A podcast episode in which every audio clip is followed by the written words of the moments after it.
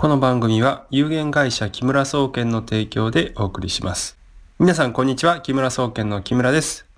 今回のお話はお酒についてのお話していきたいと思います。最近ですね、えー、オックスフォード大学の研究でお酒は少量でも脳に影響を及ぼすと発がん物質であるというような記事が出ました。で、この、これはあの、研究結果なんですけどもね、お酒を長期間ずっと飲んでる方っていうのは、脳が萎縮すると、それとあの、記憶力が低下するっていうことが分かったというお話なんですね。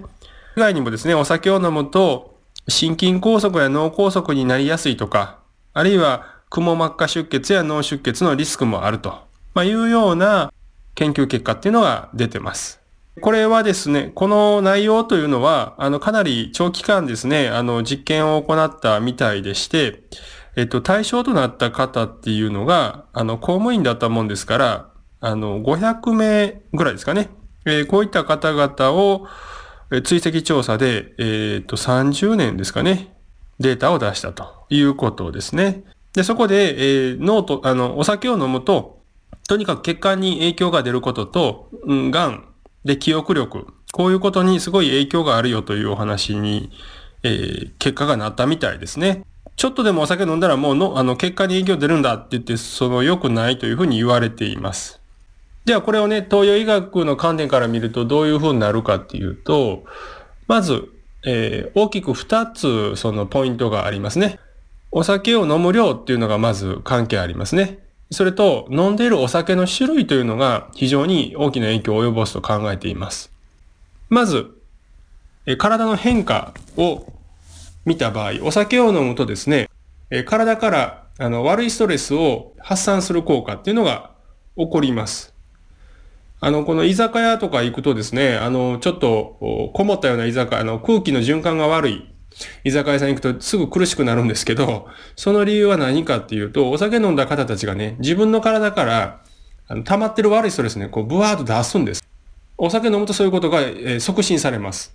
ですから、目に見えない部分ではお酒を飲むと、体の中のね、えー、悪いものを出す効果が出るので、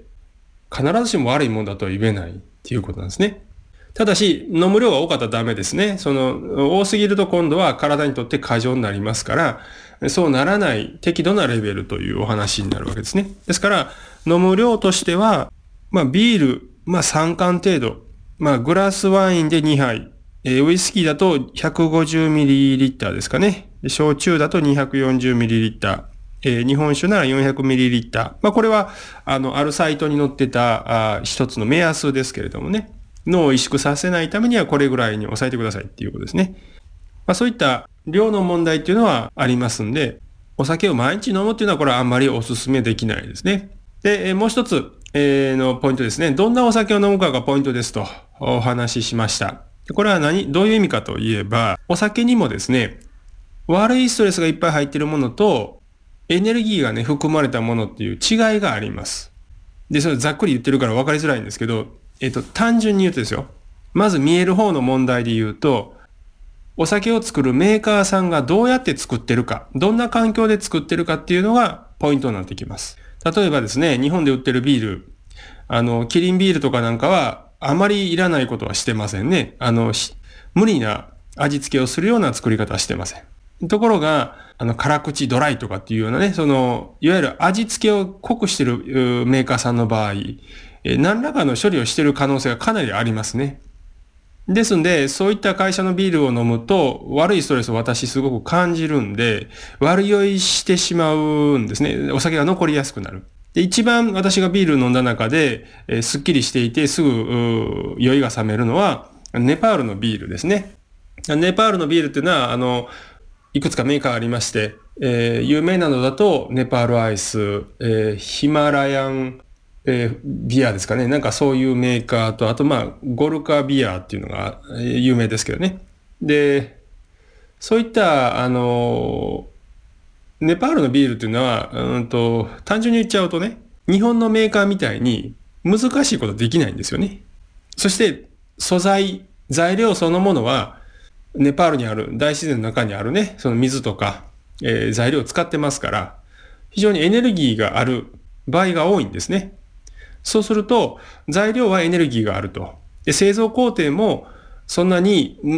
難しいことできないというと、出来上がるものは、例えば味がね、えー、特徴的でこうパンチが効いてるとかそういうものではないんですが、まあビールとしてね、飲みやすくて、えー、酔いがすぐに冷めるような、ビール1本程度飲むなら本当に気持ちよく飲めるようなビールっていうのがあります。で、こういったエネルギーの多いビールっていうのを、とかアルコールですね。えー、日本酒とか焼酎とかありますけど、そういうものを飲んでいるのであれば、そこまで悪い影響が出て、癌になる、癌になる率が上がるかっていうと、それは僕ちょっと違うと思うんですね。それともう一つ、忘れていけないのは、どこでお酒を飲むかっていうことです。まあ、これは居酒屋とかね、お店のことです。えー、いくらお酒の銘柄やメーカーがね、いいお酒を作っていたとしても、レストランとかね、その実際、居酒屋といったそのお酒を飲む場所に悪いストレスがいっぱい溜まってるような場所行ってしまうと、そのお店にね、いいお酒でも置いてる間にどんどん悪いストレスそこに染み込んでいきます。ですから、あそこで飲んだあの時のあのビールは美味しいのになんでこっちのお店飲んだらまずいんだっていう時は、これはそのお店の状態が悪いっていうことですね。で、この悪い状態っていうのは、まあ単純に換気が悪いとか、あの、電気製品使いすぎてね、悪いストレスいっぱい溜まってるとかっていうのもありますし、まあそれ以外にも、まあ例とかね、その目に見えない方の悪いストレスがね、すごく溜まっているお店とかね、こういうのもあるんですね。まあね、そういうお店ってね、もう私たちの場合は入る前から、インターネットとかで写真見ても、わあ、ここはいけないな、みたいなことは実はあるんですね。で、皆さんの中にもそういうふうになんかこの店ちょっとありえないぐらい気持ち悪いなとか思う人もいると思うんですよ。感じる場合があると思うんですね。で、それは実はそういう目に見えない要素をね、感じて判断してることがあります。まあそういうとこね、入らない方がいいです。で、有名な、あのお店であっても、レストランであってもね、やっぱり悪い店ってあるんで、まあ、私の受講者の人でね、何回も、あの、こういうとこはやめた方がいいですよって言ってるとこあって、実際にその、けまあそういうふうに注意はしてたんですけど、まあ高い店で有名な店だしっていうんで接待に使ったら、あの、その方実際そこ行ったらもうね、食事してる時に、あの、吐きそうになって、吐きそうになったんじゃないですね。実際その食事食べたらもうやばいのがはっきり分かっちゃって、で、体がもうね、耐えられなくなって、食事の途中でトイレで吐いたっつってましたね。あの、これ数万するレストランなんですけど、これやばいレストランあるんですよ。でもそこで飲んだらお酒は当然悪い酔いしますしね、体に悪い。まあ、そんなような、あの、お店もあります。だから、飲む銘柄とかそういうものだけじゃなくてね、えー、どこのお店で飲むか、あるいはどこのお店で買うかっていうの重要なんで、そういうとこもちょっと注意した方がいいと思います。はい。ではまとめますと、科学的なね、データでは、オックスフォード大学が出したデータではね、少量のお酒でも体にとっても悪いと。だからお酒飲んじゃダメ、お酒ほぼ飲まない方がいいよみたいなデータが出てます。でところがね、東洋医学の観点から言えば、お酒、少量のお酒はですね、体の悪いストレスを出す働きがあります。ですから、1週間に、まあ、1リッター程度のビール飲む程度だったら、そんなに悪くないんじゃないかなと思います。どんなアルコールでどんなメーカーがどんな風に作っているかっていうことで、この悪いストレスの入り方が変わってきます。ですからそこをチェックして、えー、良さそうなものを選んでください。そしてもう一つ、どこのお店で買うか、どこのお店で飲むかっていうことで、いくらいいお酒であっても悪くなってしまうことがあります。場所をしっかり選んでください。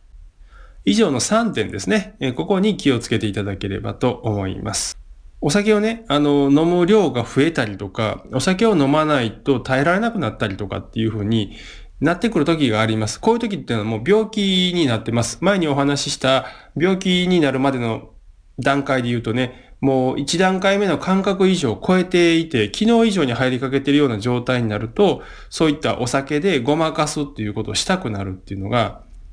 起こりやすくなります。ですからそういう場合はね、お酒を飲んで辛さをごまかすんではなくて、体に溜まった悪いものを抜いて体を楽にするというふうなアプローチをした方が効果的ですしね、体を壊すこともありません。そういった方はぜひね、あの、まずは木村総研のセルフケア講座、入門講座にお越しいただいてですね、自分の体の現状をまず把握して、そして体を良くしていくための取り組みっていうのを実践していただければいいんじゃないかなと思っております。最後までお聞きいただきありがとうございました。それではまた次回お会いしましょう。